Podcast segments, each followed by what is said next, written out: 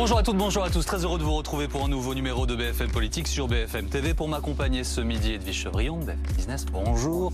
Bonjour. Philippe Corbet. Bonjour. C'est une émission un peu particulière. Tout à l'heure, après midi et demi, nous serons en direct avec euh, le candidat communiste à l'élection présidentielle, Fabien Roussel. Mais pour commencer cette émission, nous accueillons Sébastien Chenu. Bonjour. Bienvenue. Bonjour monsieur. Euh, Vous êtes député Rassemblement National du Nord, porte-parole de Marine Le Pen dans cette campagne euh, qui débute officiellement demain, qui a déjà débuté évidemment depuis un moment. Euh, D'ailleurs, Marine Le Pen est en ce moment en Guadeloupe. Euh, nous avons des images que nous allons montrer à nos téléspectateurs. Elle a été cette nuit bousculée, chahutée euh, par des militants qui se réclament d'extrême gauche. Quelle est votre réaction?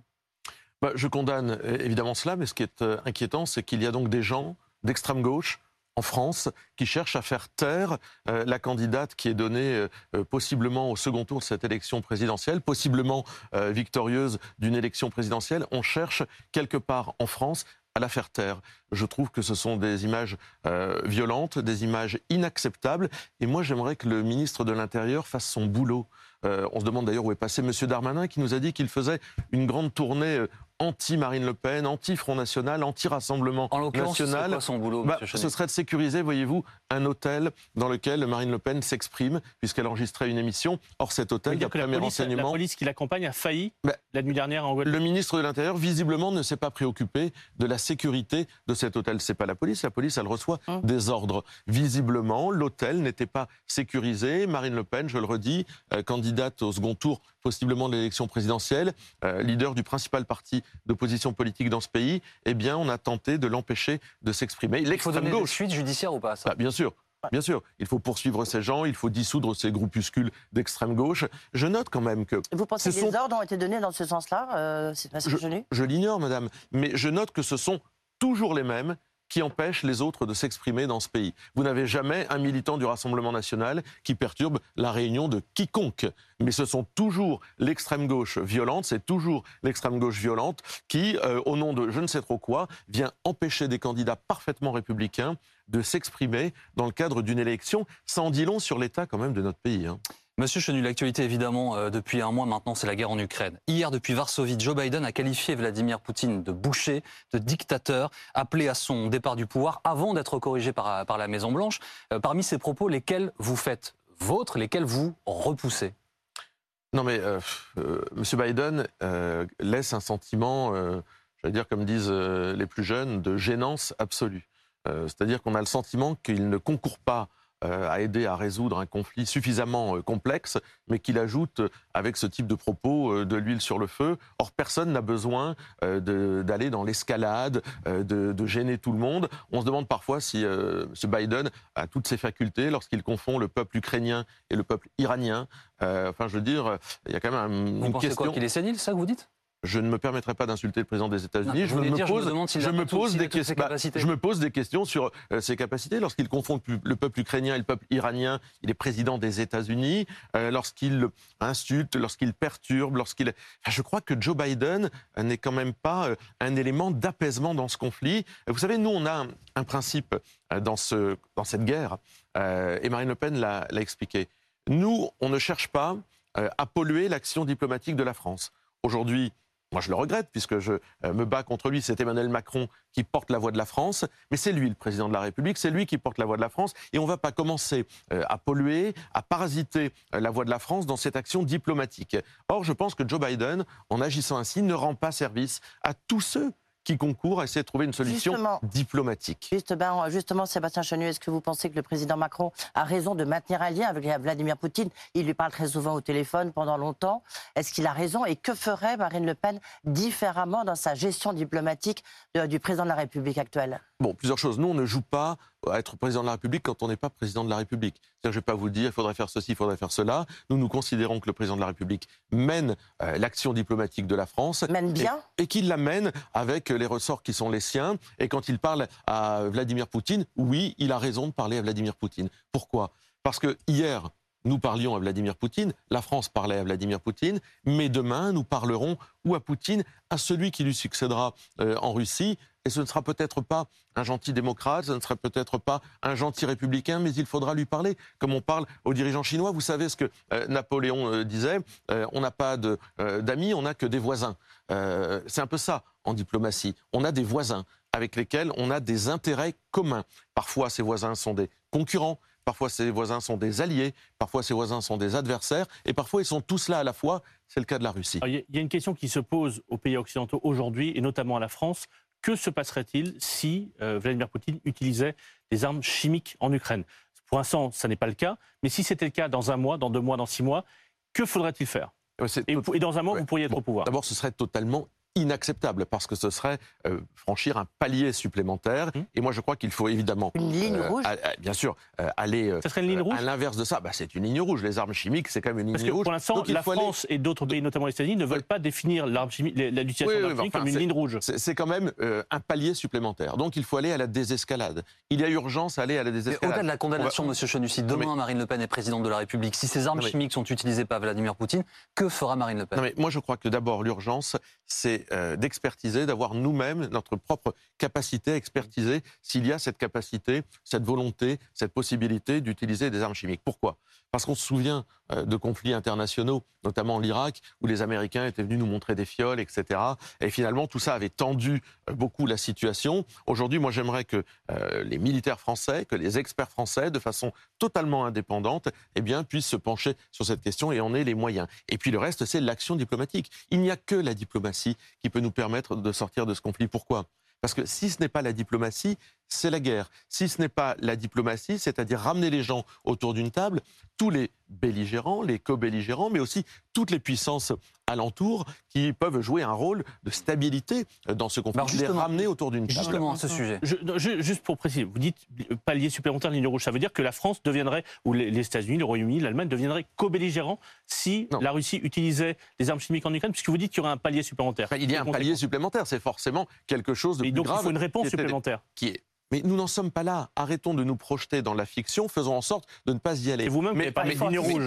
Bien sûr, bah, bien sûr, ce serait forcément une ligne rouge, un palier supplémentaire. Mais il faut, vous l'avez dit, madame, anticiper. Pour cela, c'est la diplomatie. Mais pour, pour pouvoir agir euh, de façon diplomatique, il faut être une puissance libre, une puissance indépendante. Ça tombe bien, c'est la question que vous voulez vous poser, Marine Le Pen a répété ces dernières semaines qu'elle souhaitait sortir du commandement intégré de l'OTAN si vous êtes au pouvoir dans un mois, vous ne sortez pas immédiatement du code de mandat intégré. Pas pendant le conflit, monsieur. Pas pendant le conflit. Donc, vous attenderiez quoi? Bien sûr. C'est quoi l'échéance? C'est que, que, la, guerre. de résoudre ce conflit. On ne sort pas du commandement intégré de l'OTAN pendant le conflit. Mais euh, je note que, si vous voulez, euh, que s'est-il passé avec euh, l'OTAN? Pourquoi un certain nombre de pays se placent-ils sous la protection de l'OTAN? Mm. Ils se placent sous la protection de l'OTAN parce que, où ils n'ont pas d'armée en mm. format complet, mm. comme le disait Marine Le Pen, la France a une armée en format complet, même si cette armée aujourd'hui est bien moins importante qu'il y a quelques années. Le nombre de chars euh, de combat, le nombre d'avions de combat a été divisé par trois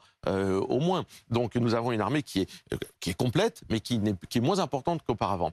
Il y a l'arme nucléaire, nous, nous la possédons. Donc évidemment, des pays qui ne la possèdent pas se mettent sous la protection de l'OTAN. Ce que vous dites, c'est qu'en gros, on n'a pas besoin des autres. On n'a pas besoin des Non, mais surtout, je crois que nous avons besoin de rester dans le camp occidental, de demeurer dans l'OTAN, on se positionne dans ce camp occidental avec des alliés, mais en revanche, nous avons aussi besoin de parler d'une voix libre et indépendante. Alors justement, vous avez bien vu souvent que, je, je, termine juste ma phrase, que Emmanuel Macron avait été perçu à tort ou à raison, par Vladimir Poutine comme un exécutant de l'OTAN, alors que la France peut parler d'une voie libre en sortant du commandement intégré. on reprend cette liberté. Euh, la Commission européenne est mandatée pour négocier désormais les prix du gaz russe de façon groupée, moyen d'essayer de, faire baisser les coûts. Est-ce que selon vous, il faut un embargo total sur le gaz, sur le pétrole russe? Non, il y, a deux choses. Il y a le gaz et il y a le pétrole. Euh, parce que autant en gaz, on n'est pas complètement dépendant. 17 à 20 pour la France, beaucoup plus pour l'Allemagne, par exemple. Oui, d'accord. Euh, et puis en pétrole, on peut trouver de la ressource. C'est-à-dire qu'on a deux, deux marchés très différents. Pour le pétrole, et on le voit bien, il y a de la ressource disponible ailleurs. Ça ne se fait pas en claquant des doigts, hmm. ça ne se fait pas forcément très rapidement, mais il y a de la ressource ailleurs. Je note d'ailleurs que sur un argument souvent qui nous est servi comme un argument moral, euh, se produire, s'approvisionner euh, en pétrole au Qatar, euh, notamment pour le diesel, c'est ce que disait le patron de Total, moralement, c'est pas euh, excessivement satisfaisant. Donc ne nous plaçons pas sur le terrain de la morale, ce ne sont pas des démocraties avec lesquelles nous traitons, mais nous traitons avec des partenaires qui assurent nos intérêts. Donc pas de en revanche, avec en, revanche vous en revanche, est-ce que c'est ça que vous dites Non mais le problème c'est pas de traiter ou pas avec les Russes, c'est quelles sont les conséquences pour le pays, pour la France, pour nous. Aujourd'hui, et d'ailleurs, nous le voyons, ne plus s'approvisionner en gaz russe ou en pétrole russe peut avoir des conséquences dans le renchérissement de ces énergies. Or, nous avons aujourd'hui, nous, un système qui nous permettrait d'être autonomes en énergie. Nous sommes dépendants de l'Europe. Nous sommes mis dans la main de l'Europe parce que l'Allemagne a fait d'autres choix. Ils n'ont pas choisi le nucléaire. Nous, on a choisi le nucléaire. On pourrait être indépendant. Mais avec l'Europe, on s'est mis finalement dans cette main, dans, ce, dans cette disposition. Qu'est-ce qu'il faut mieux, Sébastien Chenu? Est-ce qu'il faut mieux du gaz russe ou du GNL américain à vos yeux? Madame, je ne suis pas sûr que le problème se pose exactement comme ça. Un peu quand même. Non, mais ce il est en train de se poser comme ça. Ce qu'il faut, c'est préserver les intérêts de la France et notamment la facture énergétique pour les Français. Et à partir du moment où on pose cet état de fait, on peut répondre alors à votre question. Mais je crois que euh, des sanctions pour la Russie, nous nous y sommes favorables. Vous savez, il y a des sanctions, euh, euh, par exemple, ils ont un fonds souverain russe. Mm. Moi, je pense que l'idée de, de, faire en sorte que ce fonds souverain russe ne puisse pas s'approvisionner, ou en tous les cas se, se démultiplier en Europe et en France, ça peut être une façon de les sanctionner. Les oligarques, on l'a vu, ils sont encore nombreux à mm. pouvoir être sanctionnés il y a des sanctions qui sont possibles. Mais attention, des sanctions qui font qu'on se tirerait nous-mêmes une balle dans le pied, on le dit sur tous les plateaux, ce sont des sanctions qui amèneraient la France, mais aussi d'autres pays, euh, par exemple euh, qui ont, euh, des pays d'Afrique, etc., à un renchérissement de matières premières, les engrais, etc., qui auraient des conséquences extrêmement importantes. Justement, puisque vous parliez de la différence entre pétrole et gaz,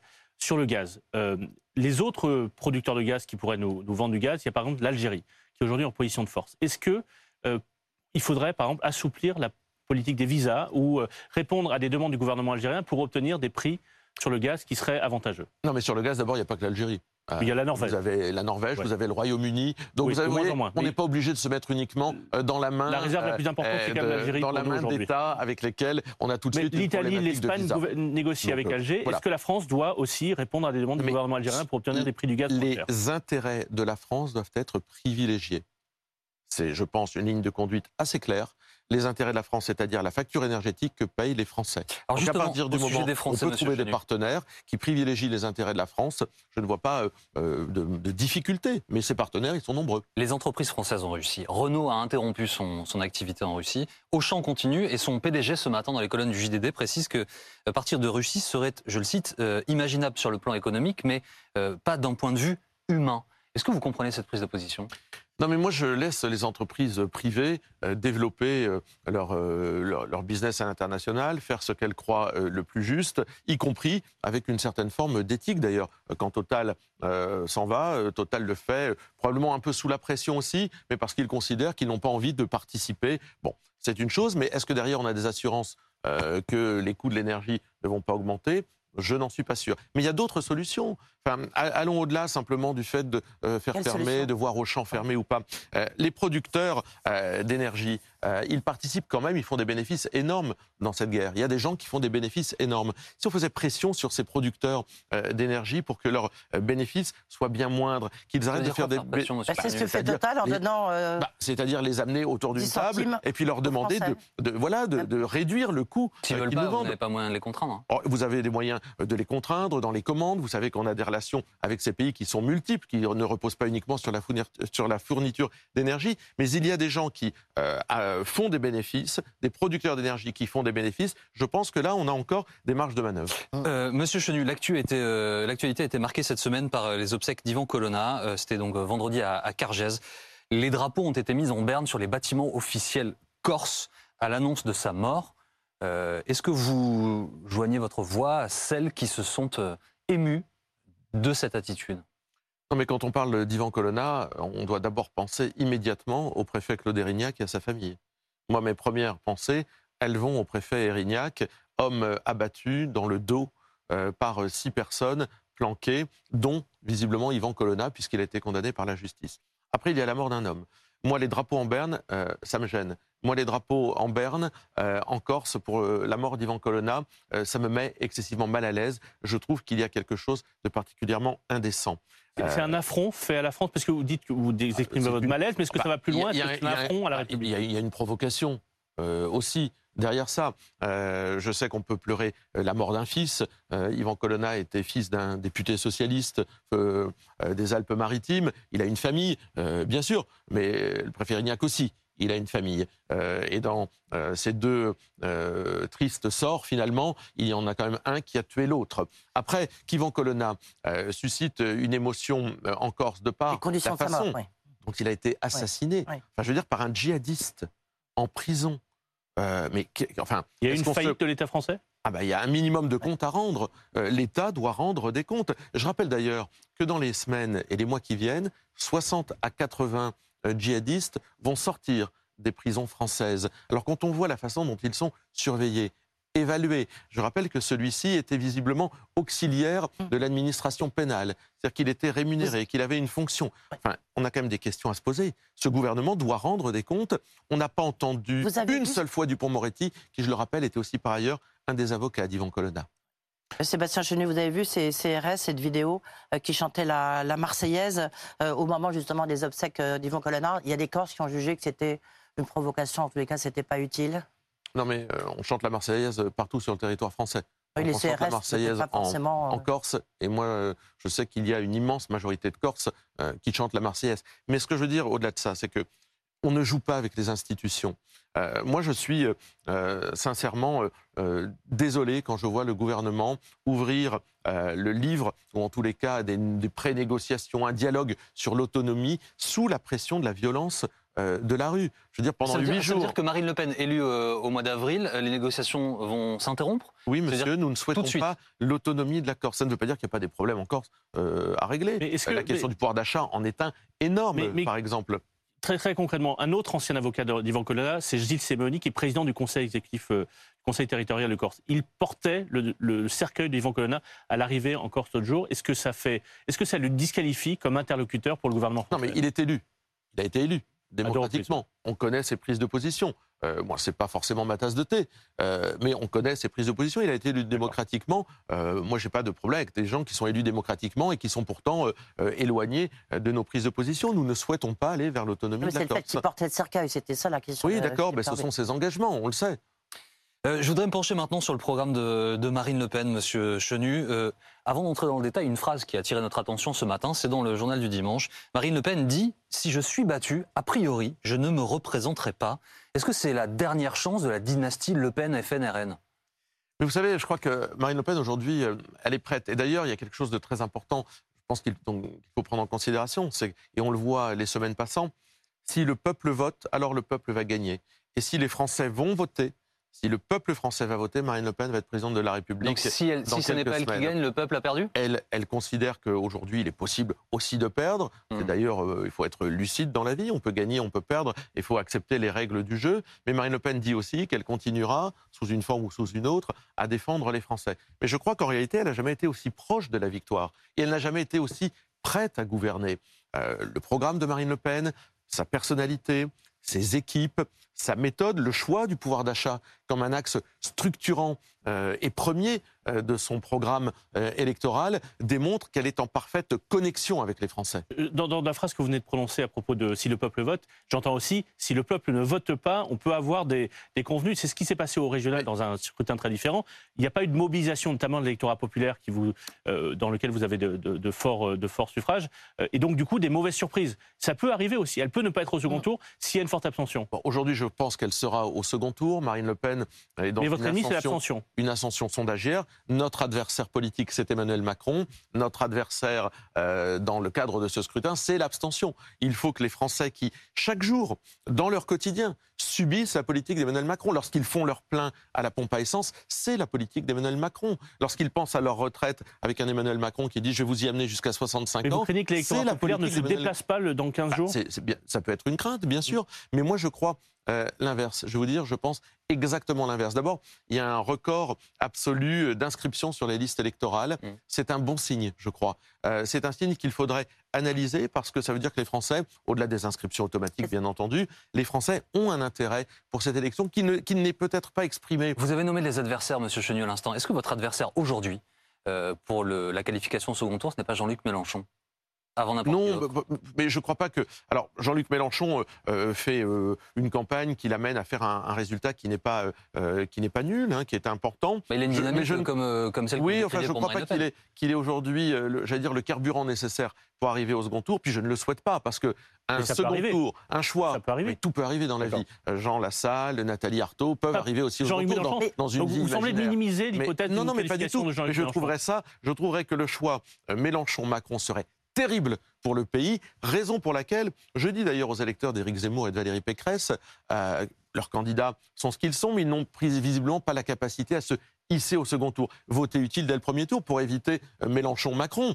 Voter utile dès Le le, vote premier utile, c'est. Marine Le Pen Bah, c'est évidemment pour Marine Le Pen. Les électeurs d'Éric Zemmour sont des patriotes. Je suis persuadé que les électeurs de Valérie Pécresse sont des patriotes. Ne faites pas l'erreur de gaspiller votre voix pour un candidat qui a votre sympathie, mais qui ne peut pas aller au second tour, au risque peut-être de laisser Jean-Luc Mélenchon avancer. Ce serait le pire choix pour le pays. Éric Zemmour, euh, qui est un peu en chute dans les sondages, en tous les cas, veut faire une démonstration de force cet après-midi au, au Trocadéro. Est-ce que vous, vous redoutez cette, euh, cette démonstration de force? Et puis surtout, c'est vrai que le Trocadéro, c'est pas complètement neutre, puisque c'était là que François Fillon avait fait son, euh, son meeting. Est-ce que c'est un appel pour essayer de prendre des voix plutôt chez Valérie Pécresse? Est-ce que le fait d'avoir eu quand même une campagne très radicale de la part d'Éric Zemmour, est-ce que finalement, il vous a rendu service? Bon, je pense que c'est plutôt un barou d'honneur euh, pour euh, Éric Zemmour. On ne peut pas dire que les, les grands rassemblements du Trocadéro, euh, je crois que le Trocadéro contient 35 000, euh, enfin il est possible de faire entrer 35 000 personnes, ce qui est déjà place, beaucoup, ouais. ce qui est déjà beaucoup. hein. Euh, mais ces derniers grands rassemblements, Nicolas Sarkozy et François Fillon n'ont pas été des rassemblements qui ont permis euh, d'inverser les choses ou de, de faire en sorte de, de démontrer que le Trocadéro portait bonheur, on va dire. Bon, au-delà de ça, euh, Éric Zemmour, je crois, euh, a manqué deux choses euh, dans cette campagne. Il n'est pas rentré dans la stature, dans l'incarnation d'un candidat à la présidentielle de rassemblement des Français et de rencontre avec les Français. Et puis il a sous-estimé, voire il a méprisé parfois, euh, toutes euh, les données d'un programme concernant euh, le pouvoir d'achat, le quotidien des Français. Euh, Éric Zemmour a un côté idéologue. Il faut bien dire ce qui est. Il a une vision assez idéologique euh, de- du, du pays et je crois que, eh bien, il n'a pas rencontré euh, le cœur Monsieur de la population française. Le programme de Marine Le Pen et le détail financier euh, a été présenté cette semaine par votre candidate. Elle prévoit des économies sur le fonctionnement de l'État et sur l'immigration. Ce qui concerne l'immigration, c'est euh, 16 milliards d'économies. Euh, Est-ce que c'est possible 18 même. Est-ce que c'est possible d'é- d'évaluer ce sujet avec autant de précision? Oui. Est-ce que par définition, ça n'est pas un sujet extrêmement mobile, extrêmement fluide Ah bah, il est évident que plus on accueille euh, d'étrangers en situation régulière, mais surtout en situation irrégulière sur notre pays, oui, c'est mobile, parce que c'est de plus en plus compliqué et ça perturbe encore plus les finances publiques. Mais vous avez, euh, en ce qui concerne ces 18 milliards d'économies que nous pouvons Oui. faire sur l'immigration, qui n'ont jamais été tentés par les autres gouvernants. Nous, nous sommes là pour mener une autre chiffrés. politique. Ouais. Ben si, ils ont été chiffrés dans de- d'innombrables rapports. Et nous avons pris toujours les chiffrages qui étaient les plus bas et les plus modestes. C'est-à-dire, ce sont évidemment les prestations sociales, c'est évidemment l'AME, ce sont évidemment les mineurs non accompagnés, c'est évidemment euh, euh, toutes les dispositions euh, dont bénéficient l'ensemble euh, des personnes qui sont en France, quand bien même elles ne seraient pas françaises. sur 18 lesquelles milliards, c'est sur- le quinquennat. Bien sûr. Euh, Ça veut dire que... Enfin, c'est par an. C'est les 18 milliards par C'est an. par sur an un budget de pre- la- 68 la milliards par an. C'est alors 18 milliards par an d'économie. donc c'est 18 milliards la première an. année Par an. D'accord. Euh, à faire Pas la première année, on est déjà la à la moitié année de l'année. La Ouais. première année, et nous l'avons calculé dans notre budget, ce ne sera pas 18 milliards en arrivant immédiatement, puisque nous sommes bientôt à la Est-ce moitié que de l'année. est-ce- est-ce que c'est voilà. pas euh, contre-intuitif, Monsieur Chenu Euh, Si vous réduisez l'immigration euh, d'un côté, forcément la manne financière que vous visez, eh ben, elle, ré- elle- elle réduit, euh, elle réduit d'autant? Non, monsieur. Euh, il, faut, bien voir qu'il y a dans notre pays, et je vais vous en citer, un certain nombre de, euh, dépenses, en tous les cas, euh, que fait l'État, qui sont inadmissibles. Celle sur l'immigration nous semble aujourd'hui inadmissible et disproportionnée. Il y a des dépenses qui sont inadmissibles, les, les mineurs non accompagnés, tout ça c'est inadmissible et disproportionné parce que nous ployons sous le coût de cette immigration. Mais il y a d'autres dépenses. Je pense, parce qu'il faut en parler quand même un moment, toutes ces agences comme McKinsey, qui coûtent des milliards d'euros aux contribuables et qui, à mon avis, ont trois défauts.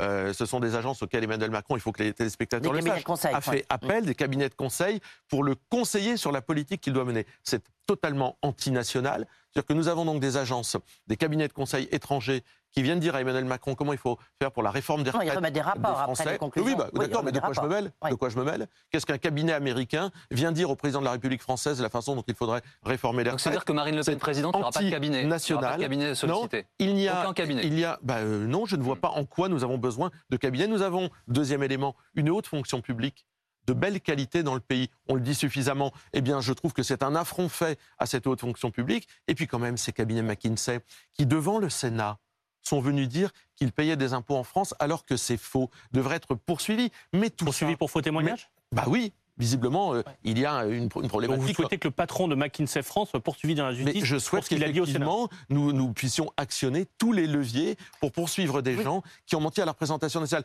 Au-delà de ça, c'est un vrai scandale euh, sous le gouvernement d'Emmanuel Macron que d'avoir recours pour des milliards à tous ces cabinets de conseil qui viennent raconter n'importe quoi, qui viennent finalement se saisir d'une partie du cerveau d'Emmanuel Macron à la place des hommes Alors juste, politiques. euh, pardonnez-moi, je fais Oui. une parenthèse parce qu'on vient de, on, on vient d'avoir cette déclaration d'Emmanuel Macron et, qui sort de son cerveau manifestement, Monsieur Chenu pour reprendre. Donc votre de celui de McKinsey aussi, en partie. Je crois pas, vous allez nous le dire. Euh, Emmanuel Macron qui réagit à, ce qui s'est passé en Guadeloupe hier et qui concerne votre candidate, il dit, je le cite, ça me choque comme tout un chacun, je condamne avec la plus grande fermeté. Il faut condamner toute forme de violence politique. La scène que nous avons vue en Guadeloupe est absolument inacceptable, ce sont les mots du président de la République. J'en prends acte et je lui redis euh, qu'il demande à son ministre de l'Intérieur de se mettre un peu au travail. Edwige. Non, juste que vous, vous, vous rendiez hommage à l'administration française. Là, vous voulez l'autre source de financement du programme de Marine Le Pen, c'est c'est d'avoir 15 milliards euh, d'économies sur tout ce que la fraude fiscale. Mais euh, elle est déjà extrêmement opérationnelle, justement, cette fonction publique à Bercy, puisqu'ils déjà ils en tirent plusieurs milliards. Donc, euh, qu'est-ce que vous ferez de mieux? Non, madame, Parce qu'il y a déjà cette chasse à 15 la fraude milliards, fiscale. 15 milliards, c'est au bas mot ce que nous pouvons récupérer. Dans tous les rapports, notamment celui du Sénat, on nous dit qu'on peut aller bien au-delà des 15 milliards. Or, on ne récupère pas encore ces 15 milliards chaque année. Marine Le Pen a Mais proposé d'ailleurs. Ce que je veux dire, c'est que c'est proposé- difficile. a proposé. Non, mais je Ouais. ne dis pas que c'est simple, Ouais. mais vous savez, gérer la France, ce n'est pas simple. Hum. Mais simplement, euh, il y a des déperditions euh, de finances publiques et nous comptons nous y atteler. Un ministère de la fraude sociale dont l'objectif et l'évaluation d'ailleurs, parce que Marine Le Pen demande aussi que les politiques publiques qu'elle mènera soient évaluées euh, chemin faisant, eh bien, soit de récupérer l'argent de la fraude fiscale et sociale est une nécessité. Nous avons aussi euh, la volonté, Marine Le Pen a exprimé, de créer un fonds souverain. Oui. Ça ne vous a pas échappé Ça existe dans d'autres pays. Mhm. Vous savez, euh, on n'est pas plus intelligent que les autres, on essaye d'être plus efficace et plus pragmatique. De 2% se dire de on peut rémunération pour les Français. 2% Et pour de faire quoi?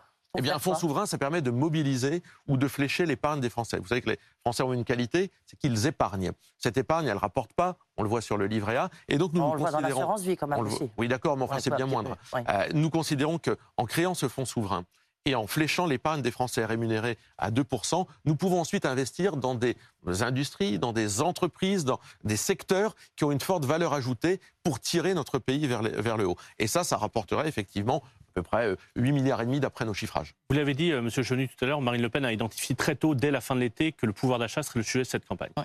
Euh, et elle a, dès la fin de l'été, dit un foyer français aura environ 200 euros d'économie euh, euh, grâce aux mesures que je propose. Et parmi les mesures, il y a la euh, baisse des péages avec la renationalisation des autoroutes.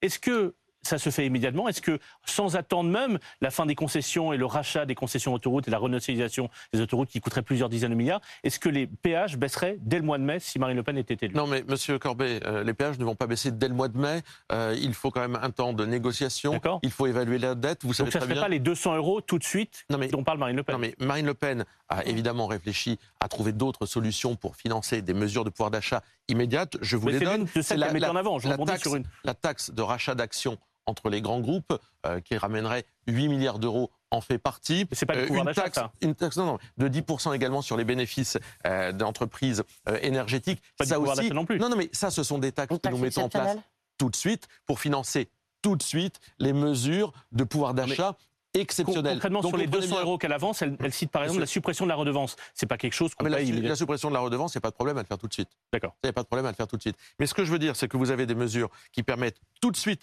de redonner du pouvoir d'achat aux Français. Et nous savons trouver le financement. Je viens de vous donner deux sources de financement. La première sera Euh, quelle mesure pour les Français? Ah bah ce sera Marine la TVA quelle est la 5,5. première mesure? C'est la TVA à 5,5 sur l'ensemble des énergies parce que nous, nous considérons qu'on ne peut pas vivre, euh, en tous les cas, sans se chauffer. Moi, j'ai été très, euh, très perturbé, très inquiété, voyez-vous, au moment des Gilets jaunes. Et puis, je suis député d'une des circonscriptions les plus pauvres de France, par le discours d'une étudiante qui m'avait dit, étudiante en médecine euh, de Tourcoing, il y a des jeunes de Tourcoing derrière moi, qui m'avait dit, moi je dois choisir entre manger et me chauffer.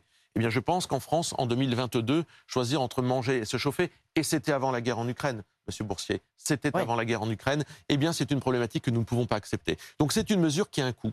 C'est une mesure qui a un coût. Et c'est immédiat dès le mois de mai. Mais, bien sûr, c'est la mesure immédiate que nous prenons. Merci beaucoup. Merci Sébastien C'est moi qui vous d'avoir été notre invité ce midi dans BFM Politique. Edwige Philippe, s'il vous plaît, restez là. Dans quelques instants, nous allons interroger euh, un candidat à l'élection présidentielle, candidat communiste, Fabien Roussel. Il sera en direct avec nous de Toulouse, à quelques marches de la Seine, où il est en, en meeting dans une demi-heure. À tout de suite.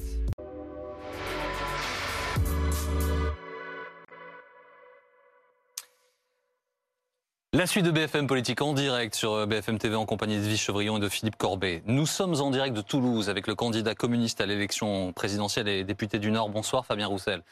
Merci d'être euh, avec nous vraiment à Bonjour à quelques instants maintenant d'un meeting que vous allez tenir à, Toulouse à, à 13h. Euh, Monsieur Roussel, je voudrais commencer par vous demander une réaction à ce qui s'est produit euh, hier soir en, Guadeloupe, cette nuit en Guadeloupe. Marine Le Pen qui a été prise à partie, chahutée par des militants qui se disent d'extrême gauche. Euh, action qui était condamnée à l'instant par Emmanuel Macron. Quelle est votre réaction? Ma réaction, c'est qu'en élection présidentielle, tout le monde doit pouvoir présenter ses idées, son programme. Ça doit pouvoir se faire euh, sans violence et sans invective, je dirais. Moi-même, euh, les locaux de campagne des jours heureux ont été vandalisés à plusieurs reprises durant cette campagne. Et bien sûr, c'est pas admissible et je l'ai dénoncé. Mais de la même manière, j'ai aussi porté une résolution à l'Assemblée nationale disant que le racisme et l'antisé- l'antisémitisme n'étaient pas une expression et devaient être condamnés en République. Euh, et donc, c'est aussi un point de vue que je défends. Euh, le racisme et l'antisémitisme, ce n'est pas une opinion euh, et c'est un délit. Monsieur Roussel, euh, hier soir, le président américain Joe Biden à Varsovie a qualifié le, le président Poutine de, de boucher, de dictateur. Est-ce que vous reprendriez ce terme de boucher utilisé par Joe Biden?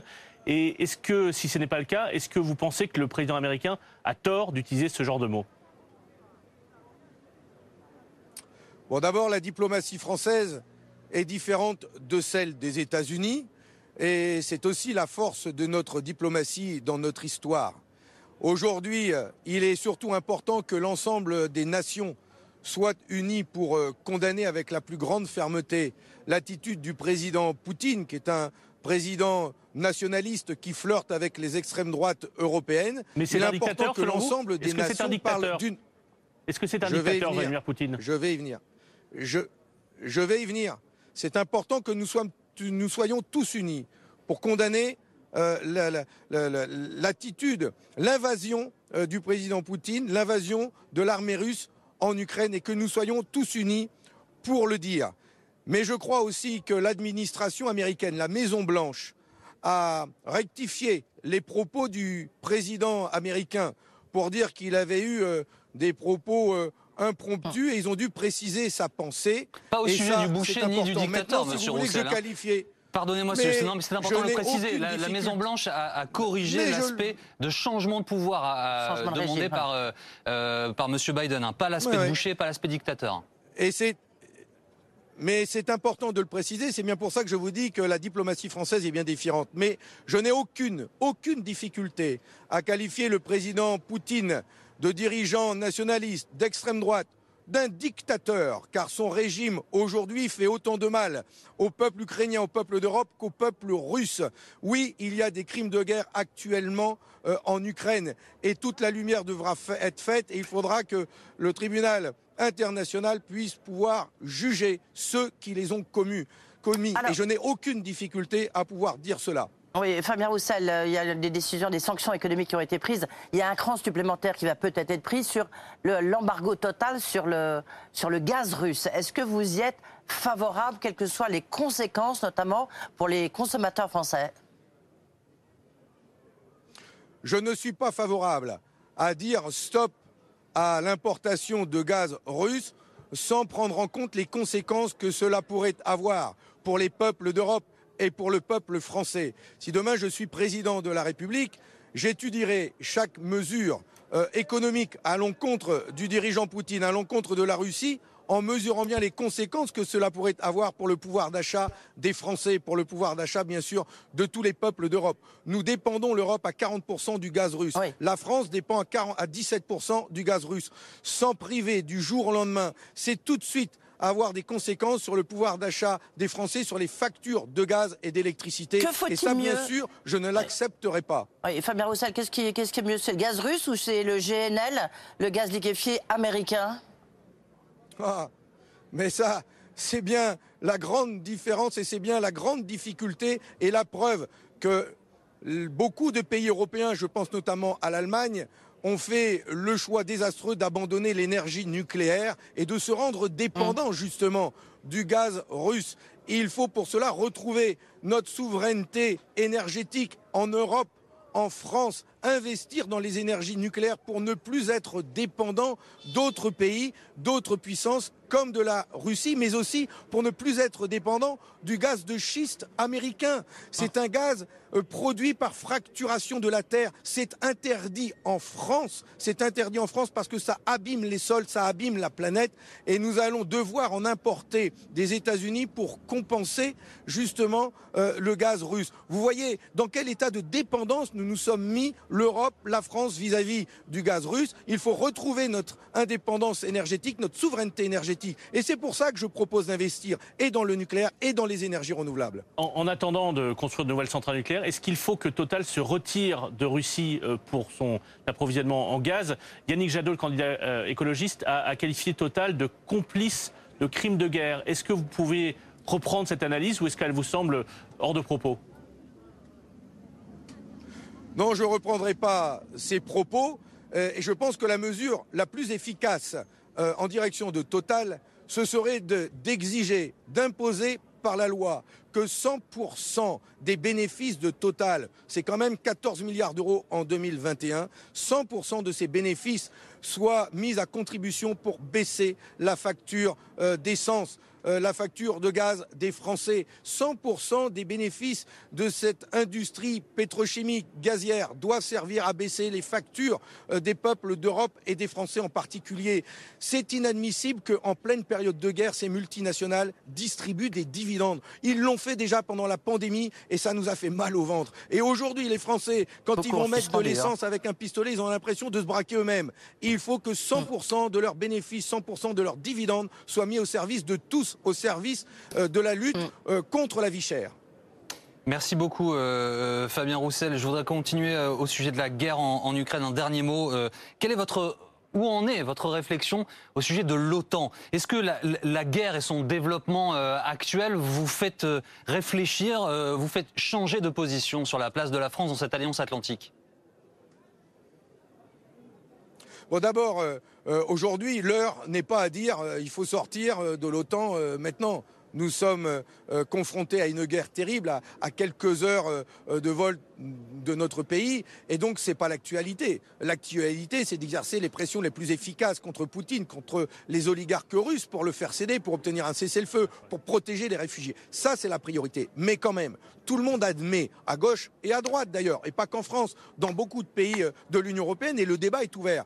Quel traité nous allons bâtir ensemble demain? Quelle alliance nous allons construire ensemble demain pour garantir la paix et la sécurité collective, la sécurité de tous, parce que nous vivons sur un continent de 50 pays. 50 pays sur ce continent européen. L'enjeu est bien de garantir la sécurité de tous les peuples, du peuple russe jusqu'au peuple français. C'est bien pour ça qu'on doit aussi pouvoir s'adresser aux pacifistes russes, leur tendre la main, ne pas céder à la russophobie qui pourrait monter. Il faut pouvoir créer ces passerelles et créer cette Europe de la paix. Et donc construire, construire une autre alliance qui n'est pas basée sur la course à l'armement, mais qui est basée sur des règles de sécurité collective. Ça va se construire avec le temps, mais c'est un objectif que nous devons avoir. Et bien sûr, tous ensemble, s'engager au désarmement nucléaire. Mais tous ensemble, pas euh, chacun de son côté, ça doit être fait de manière multilatérale. Et D'ailleurs, il y avait eu un traité de non-prolifération des armes nucléaires qui avait été signé pendant la guerre froide. Ça a été possible et ça doit être mis aussi à l'ordre du jour aujourd'hui parce que l'avenir de la planète, ce ne sont pas des, des pays qui investissent dans l'arme, dans la guerre, dans le nucléaire, ce sont des pays qui dialoguent entre eux et qui créent les conditions de la sécurité collective pour tous. Fabien Roussel, l'un des sujets euh, dans cette campagne, c'est la retraite. Emmanuel Macron veut passer l'âge légal à 65 ans. Vous, vous promettez de rester, vous oui, vous rester à 60 ans comme Jean-Luc Mélenchon. Est-ce que si la retraite reste à 60 ans, à moyen terme, ça n'est pas euh, le risque de voir les cotisations augmenter ou l'impossibilité de faire augmenter les pensions au rythme de l'inflation? Bon, d'abord, vous savez, sur les cotisations et le financement de la sécurité sociale, je tiens à préciser que tous ceux de Macron à Le Pen en passant par Pécresse ou Zemmour qui vous promettent des augmentations de salaire sans cotisation sociale, ce sont des vrais assureurs qui oublient de mentionner la petite astérix en haut du contrat et qui, en fait, vous disent que vous allez peut-être avoir plus de salaire, mais vous aurez moins de cotisations sociales, moins de sécurité sociale et moins de pensions et de retraites après. Alors il faut être clair, nous on veut des augmentations de salaire avec des cotisations pour pouvoir financer une vraie retraite. Et puis je voudrais penser à tous ces salariés qui travaillent dans le bâtiment, qui posent du carrelage tous les jours, qui sont à genoux. Je veux penser à ces aides à domicile, qui déplacent des corps, qui se cassent le dos. Je veux penser à tous ces métiers pénibles, qui fatiguent autant les corps que la tête. Et je pense notamment à ces enseignants, par exemple. Imaginez-vous de dire à tout cela, à toutes celles-là, eh ben oui, vous allez travailler jusqu'à 65 ans, voire plus, pour avoir une retraite même pas digne, eh bien c'est inadmissible. Nous nous disons qu'il y a tellement de richesses dans notre pays, notre argent, la richesse issue de notre travail. il faut pouvoir la mettre au service du progrès social. Ça a été possible en 80 grâce à, à Mitterrand et à Georges Marchais. Ça doit être possible en 2022. Il faut mettre fin à la fraude et l'évasion fiscale. Il y a 100 milliards d'euros par an qui partent dans les paradis fiscaux. Il faut mettre toutes ces richesses au service du progrès humain et du progrès social. C'est ça les jours heureux pour lesquels je me bats et pour lesquels nous nous battons tous ici. Monsieur Roussel, dans ce que vous dites, il y a beaucoup de propos que pourrait reprendre Jean-Luc Mélenchon à son compte. Il y a cinq ans, les communistes avaient choisi de le soutenir. Euh, il a aujourd'hui une dynamique. Vous avez aussi une dynamique dans cette campagne. Est-ce que si les points que vous allez engranger euh, manquent à Jean-Luc Mélenchon pour être au second tour, euh, il n'y aura pas une forme de regret chez les communistes? Ah non, non, parce que vous savez, je le dis autour de moi, c'est ce que je vais dire ici à Toulouse. Le 10 avril prochain, c'est une élection présidentielle tellement importante. Et ce que j'invite les Français à faire, ceux qui me regardent à cet instant, c'est d'utiliser ce bulletin de vote pour voter pour eux, pour leurs idées, pour leurs convictions. On en a marre de voter à défaut. On en a marre de nous parler, d'entendre parler du vote utile comme s'il y avait un vote inutile, comme s'il y avait des électeurs inutiles. Vous vous rendez compte un petit peu ce qu'on met dans la tête des Français, comme si le second tour était déjà fait. Nous, on veut porter l'espoir. On veut que ça change tout de suite, mais aussi on veut, on veut que ça change demain. Je vais vous dire Pardon, est-ce que vous avez le sentiment justement que ce vote utile que vous dénoncez à l'instant, eh bien, ça vous défavorise notamment et ça favorise Jean-Luc Mélenchon? Oh là là, bien au contraire. D'abord, vous voyez que et Jean-Luc Mélenchon et moi-même, nous progressons. Et je veux justement incarner, moi, une gauche populaire, républicaine, laïque, qui défend le monde du travail, qui défend le monde ouvrier, qui défend les salaires et une vie digne. Et je veux aussi reconstruire l'espoir demain. Je veux reconstruire cette gauche qui a pu gagner, qui a gouverné. Et je vais vous dire une chose, la gauche, elle va gagner. La gauche, elle va revenir au pouvoir. Je vous le dis, je vous l'annonce. La seule question, c'est quand et c'est pourquoi faire. Et c'est bien pour ça que le 10 avril, en utilisant le bulletin de vote pour les jours heureux, vous préparez aussi ça. Vous préparez le retour d'une gauche véritablement au service du peuple, du bien vivre, du bien manger, des services publics et des bons salaires. C'est cette France-là, c'est cette République-là que je veux reconstruire, moi. Justement, Fabien Roussel, vous parlez de reconstruction de la gauche, y compris au-delà de cette élection présidentielle et des législatives. Si la gauche n'est pas au second tour de cette présidentielle, vous discuterez, vous reconstruirez avec qui? Avec euh, euh, les insoumis, avec les écolos, avec les socialistes? Comment discuter avec qui et, avec quelle euh, perspective? Mais vous savez, on a trop souffert à gauche, justement, d'une gauche qui renonce et qui trahit. On a trop souffert aussi euh, d'une forme d'hégémonisme, voire de sectarisme à gauche. Moi, je veux incarner euh, justement la gauche qui rassemble, qui unit, qui travaille avec tout le monde. Je veux incarner cette gauche qui se mettra au service du monde ou du monde syndical, du mouvement social. autour de qui Si Jean-Luc Mélenchon est celui qui est, qui est, en tête de la gauche, ça se fera autour des insoumis, vous voulez dire? Mais pourquoi autour de Mélenchon, autour d'un autre Moi, c'est autour du peuple, c'est avec le peuple et c'est pour le peuple. C'est ça qui est différent. Nous, on veut rassembler, rassembler largement. Je ne veux pas passer ma vie dans l'opposition. Je veux être une force de proposition et une force qui va gouverner demain parce que nous en avons besoin. L'histoire vous le montrera. Oui, nous reviendrons au pouvoir. La seule question, c'est quand. Et plus vite ce sera, mieux ce sera pour l'ensemble, pour le peuple, pour le monde du travail. Et c'est pour ça que le 10 avril, plus on me donne de la force, plus nous irons vite et plus nous irons loin. Euh, une question, parce que comme les sondages mettent euh, en avant euh, le couple Macron-Le Pen, au second tour, entre Emmanuel Macron et Marine Le Pen, vous, qu'est-ce que vous allez faire, Fabien Roussel, si jamais ce scénario se déroule? Bon, vous imaginez bien que je n'aime pas parler du second tour parce qu'il y a un premier tour et que les Français sont un peu agacés qu'on leur dise voilà ce qui va se passer au second tour et qu'est-ce que vous allez faire au second tour. D'abord, il y a le premier tour, le 10 avril, votez les jours heureux, votez heureux. Allez-y avec la banane et avec un bulletin de vote, le sourire pour changer votre vie. Et au second tour, je l'ai toujours dit, et au second tour, je l'ai toujours dit, jamais, jamais nous ne laisserons l'extrême droite mettre main basse sur la République, parce que la République, on la chérit, on la défend, justement le 10 avril. Donnez de la force à cette République-là. Faites en sorte que vos colères, vous les transformiez en espoir. Voilà le meilleur moyen d'empêcher l'extrême droite d'être présente au second tour. Merci beaucoup, Monsieur Roussel. Bon meeting à Toulouse dans quelques instants. Euh, merci, d'avoir été avec nous grâce à Lisa Hervé euh, aujourd'hui dans BFM Politique. Merci beaucoup, Edwige. Euh, Philippe, direction le Trocadéro. Hein. Oui. Dépêchez-vous. meeting d'Éric Zemmour. Le meeting Zemmour. Voilà, on va suivre ça avec vous. moi, je vous retrouve là dans quelques instants. Restez avec nous pour faire un point sur l'évolution de la guerre en Ukraine. Merci à toutes et à tous. Et à tout